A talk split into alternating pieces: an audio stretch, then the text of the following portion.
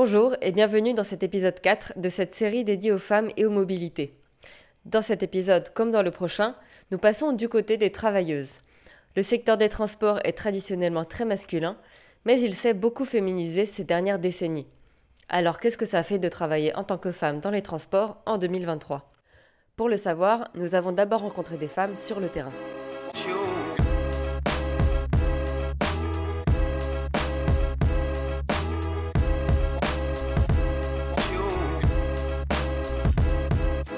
Anaïs Karenakis, coordinatrice opérationnelle au sein du dépôt Audibert du réseau euh, TCL, donc euh, Transport en commun euh, lyonnais. Je m'appelle Hélène, je suis conductrice au TCL depuis 12 ans bientôt. J'ai commencé par le bus et je suis maintenant conductrice au tram depuis 2015. Moi, je m'appelle Diane, je travaille sur la ligne D. Je suis rattachée au site de Corbeil-Essonne et je suis conductrice de train. Bonjour, je suis Zaya, je suis chef de, bord TGV Inouï. Anaïs, Diane, Hélène et Zaya travaillent toutes dans le transport de voyageurs, dans lequel plus des deux tiers des employés sont des hommes. Nous leur avons donc d'abord demandé s'il y avait beaucoup de femmes dans leur environnement de travail. Pas assez, peut-être 10 euh, pour, euh, pour, euh, pour 50 hommes et encore. On n'est pas assez en fait. On, on est un peu plus qu'avant, qu'il y a 10 ans auparavant, mais il en manque encore. Euh, beaucoup, c'est un bien grand mot. Euh, il y en a quelques-unes. Dans la fonction déléguée sûreté, bah, il y a beaucoup de, femmes euh, qui tiennent ce poste au niveau des grandes gares parisiennes, gares de province également. Vous écoutez Myriam, que nous avons déjà entendu dans l'épisode 2 et qui travaille à la sécurité dans la gare Saint-Lazare. On est loin de l'équilibre. Hein. J'ai, euh, pour vous dire, 7 euh, femmes agents de sécurité sur 70 euh, monsieur. donc on est loin en sécurité privée d'une parité homme-femme. Au niveau de l'effectif de la conduite, sur 360 conducteurs, on doit être aux alentours d'une quarantaine de femmes. Concernant le site de maintenance, il me semble qu'il y a une femme en poste en tant que mécanicienne. Là, sur TGV, on est autant de femmes que d'hommes. Au niveau des agents d'accompagnement, on est le, même nombre.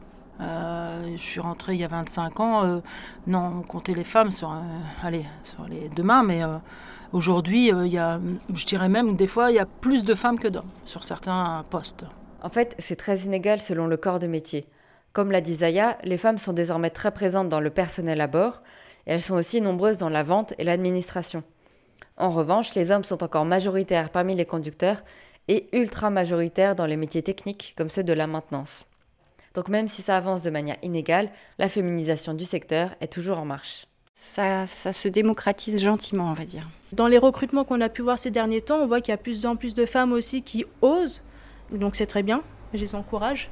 Travailler dans un environnement masculin et souvent à des tâches qui étaient stéréotypiquement associées aux hommes comme la conduite, est-ce que ça se ressent encore en 2023 pas du tout. J'étais bien intégré. Euh, je suis pas quelqu'un qui me laisse faire aussi, mais euh, j'étais bien intégré et mes collègues ont été très, très sympas aussi. Alors, euh, en commençant mon métier, les trois premières années, j'étais agent seul. J'ai pas trop vu de différence entre moi et mes collègues. Le choc a été lorsque j'ai intégré une équipe de contrôle banlieue où j'étais la seule femme avec 17 hommes. Là, c'était conflictuel parce qu'en fait, les hommes refusaient de travailler. C'était que du contrôle. Ils avaient peur de se mettre en danger, le fait de travailler avec une femme, euh, que je sois pas à la hauteur euh, au niveau euh, sûreté. Eh bien, j'ai réussi à prouver que je l'étais et à contrebalancer cette opinion. Et aujourd'hui, quand il m'a ah oui, oui, non mais Zaya, non mais il n'y a pas de problème. Euh, c'est pas du tout la même approche. Euh, un homme, bon bah, il a sa place, et une femme, inconsciemment, euh, moi je sais que je me disais qu'il fallait que je, je prouve que j'avais bien ma place, alors qu'on on, m'a jamais demandé de prouver. Enfin, tout le monde devait prouver qu'il avait sa place, mais mais pas par rapport à son identité en fait. Mais moi, inconsciemment, je me disais, ouais, il faut que je travaille plus pour montrer que j'ai bien ma place, étant donné que c'est un milieu très masculin. On sent qu'on est en minorité, du coup, euh, moi, je me suis sentie euh, un peu, chouchoutée. Après, je sais que je suis amie avec euh, des collègues femmes qui sont arrivées bien avant moi et qui n'ont pas du tout eu le, même parcours et le même ressenti. Mes collègues, elles étaient les pionnières. C'était pas forcément très très bien perçu. C'était un milieu effectivement très très masculin. C'était pas forcément dans la finesse, quoi en fait. Donc euh, c'était un peu, euh, un peu graveleux, un peu lourd. Alors euh, les blagues en dessous du pantalon, vous n'avez que ça. Alors moi je suis d'origine maghrébine donc j'ai eu aussi les autres. Il faut savoir rebondir. En fait, il ne faut pas rester, il faut pas montrer que ça a pu vous blesser, mais au contraire, pouvoir exprimer ou rebondir. Moi, j'ai toujours rebondi avec humour, en, en, faisant comprendre à la personne que j'étais très bien compris dans quel sens tu veux aller, mais si tu vas dans ce sens-là, tu vas glisser. oui, mais bon, il faut prendre ça au second degré, quoi. Faut pas être susceptible. Moi, ça m'a jamais dérangé, bien au contraire. Pff, on laisse comme ça, euh, voilà, on, on, rigole et puis, euh, puis ça passe très bien. Vous avez un exemple particulier ou vous voulez pas euh, Il est un peu vulgaire, donc je ne le, dirai pas. ben, la fois où je suis, je dirai pas les termes exacts, mais une fois que je suis arrivée sur mon premier poste en groupe de contrôle, ils ont attendu que la responsable s'en aille, et puis l'un d'entre eux s'est levé et il m'a dit bon ben c'est à quelle heure que j'ai le droit à une petite gâterie? Donc euh, je suis devenue, euh, je suppose, toute rouge et je me suis dit, euh, si je réponds pas, je vais subir. Donc j'ai pris sur moi, je lui ai dit, mais je vais, je vais aller sur leur terrain. Et je lui ai dit, mais il faudrait déjà que tu aies quelque chose dans le pantalon pour qu'on puisse passer à autre chose. Alors du coup, tous les autres ont rigolé. Puis ils m'ont plus jamais embêté parce qu'ils se sont dit, oula, elle a dû répondre, puis elle va nous ridiculiser, donc c'est mort. Que ce soit homme ou femme, ou euh, euh, étranger, pas étranger, enfin d'origine étrangère ou pas, on se doit avoir un respect vis-à-vis les uns des autres. Et vous avez remarqué une différence, oh, euh, fait que vous êtes d'origine étrangère? Hum, C'est-à-dire? Vous dites ça, ça fait deux fois que vous mentionnez. Euh, je ne suis pas typée et euh, je vais vous donner un exemple. La première fois que je suis arrivée sur TGV, euh, j'ai mis mon vrai prénom sur mon badge et un collègue m'a interpellée en me disant Mais pourquoi tu as mis ce prénom? Je vois pas pourquoi. Je veux dire, j'assume totalement ce que je suis et d'où je viens. Y a j'étais rentrée en réserve et je rentre dans le local. Il me dit Ouais, ça va la bougnoule Non, je crois pas. Ça va pas le faire là. Aujourd'hui, non. Aujourd'hui, on n'entend plus ce genre de propos. Aujourd'hui, on a plein d'actions qui sont mises en place au niveau de la SNCF justement pour ce harcèlement, euh, pour euh, toutes les blagues un petit peu sexistes qui peuvent exister. On est en progression parce que je n'entends plus ce genre de dialogue que j'ai pu entendre il y a 20 ans. Là où il y a une plus grande mixité, la situation s'est donc améliorée au niveau de l'ambiance masculiniste et du harcèlement sexiste, et les femmes semblent aujourd'hui avoir beaucoup moins de mal à intégrer ce milieu. Cependant, ces propos, souvent dits sous forme de blagues, n'ont bien sûr pas totalement disparu.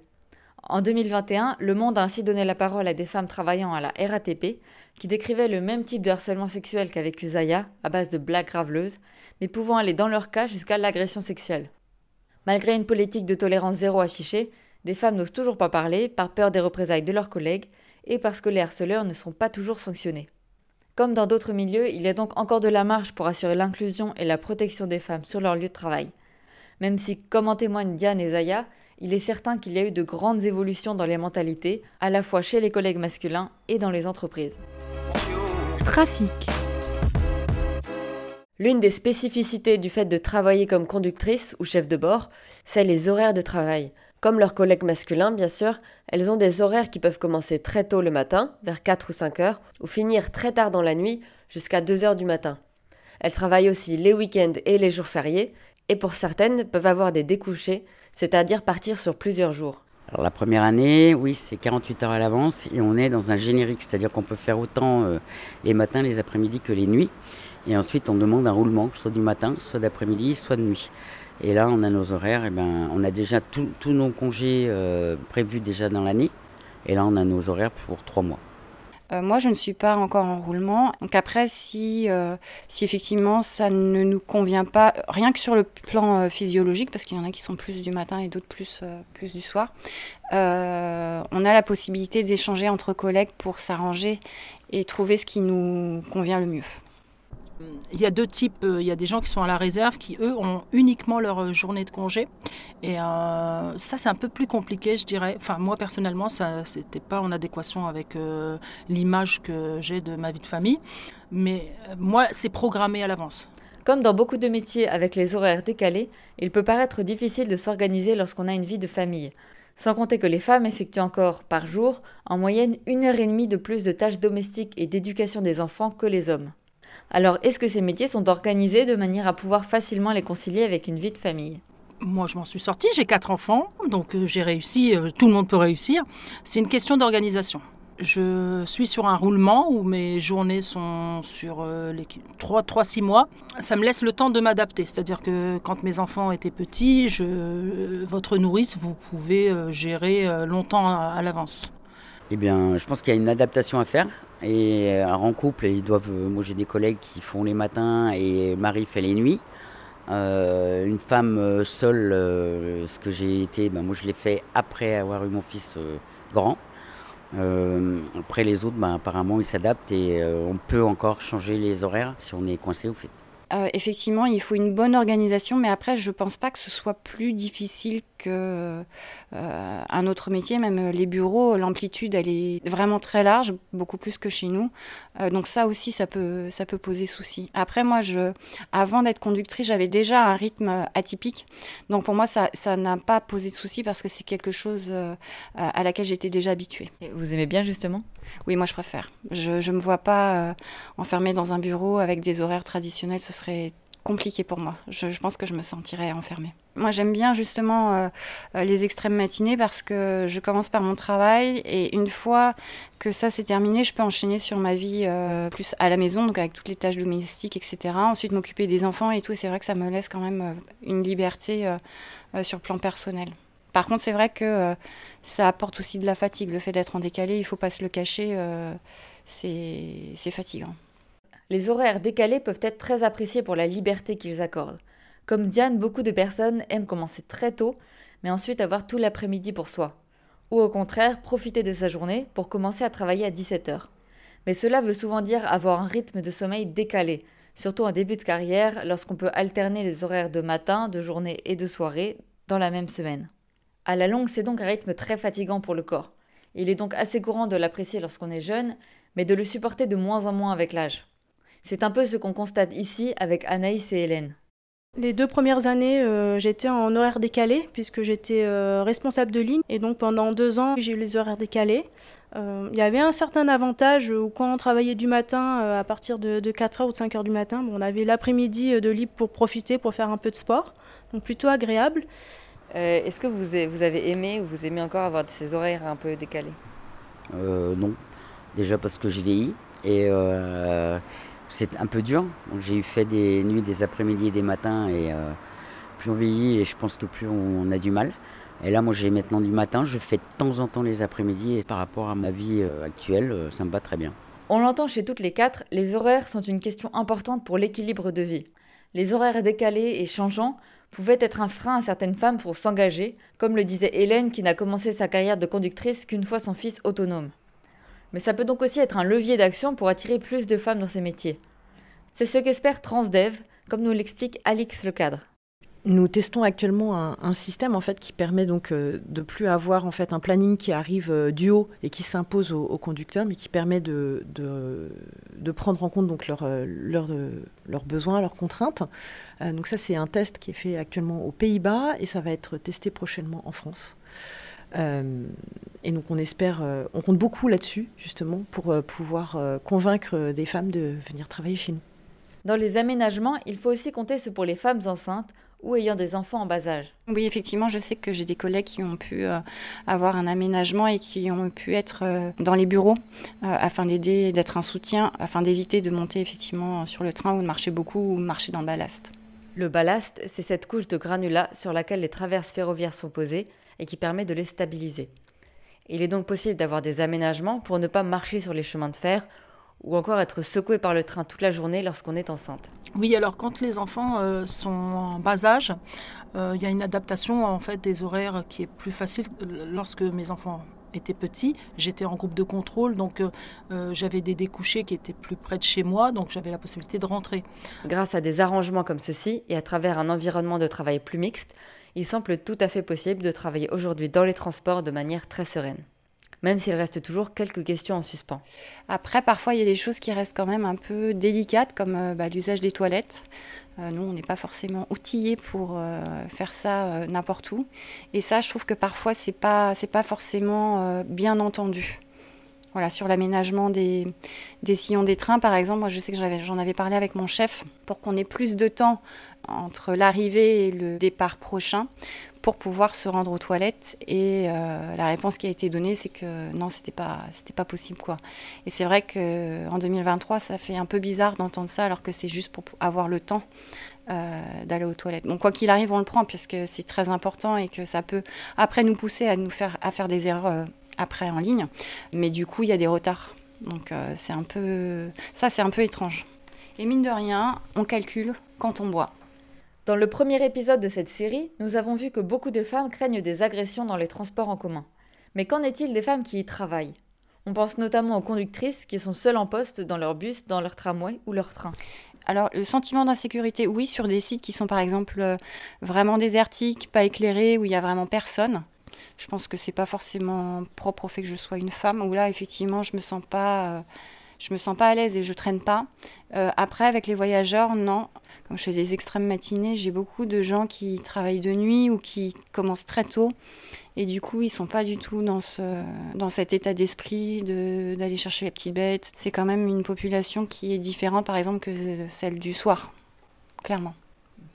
Les horaires qui me conviennent pas, c'est la nuit. Autant avant, je faisais les, je faisais les nuits, je faisais souvent les matchs qui étaient festifs. Autant maintenant, euh, j'ai, pour moi, je trouve qu'il y a plus de sentiments d'insécurité. Et euh, je ne veux plus faire les nuits. J'ai peur, quoi. Courageuse, mais pas téméraire. Quand j'étais au bus, j'ai subi une menace de mort. De là, j'ai changé, euh, vu que je ne faisais pas mon métier pour me faire agresser. Donc j'ai changé de voie et j'ai fait un an de l'alternance bus-tram. Et après, je suis venu qu'au tram. Et c'est vrai que je me sens plus en sécurité au tram, parce qu'on a une cabine fermée, qu'au bus, où c'est ouvert et on n'est on pas à l'abri. Quoi. Enfin, moi, je me sentais pas à l'abri. Et depuis que je suis au tram, il a pu avoir des incivilités ou machin, mais on est, on est fermé.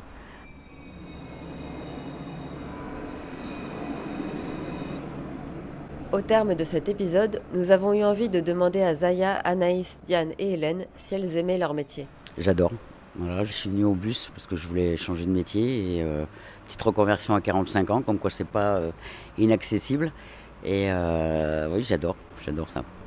J'adore mon travail, sinon j'aurais changé je me suis adaptée avec les années de manière à prendre tous les atouts que pouvait me fournir mon travail.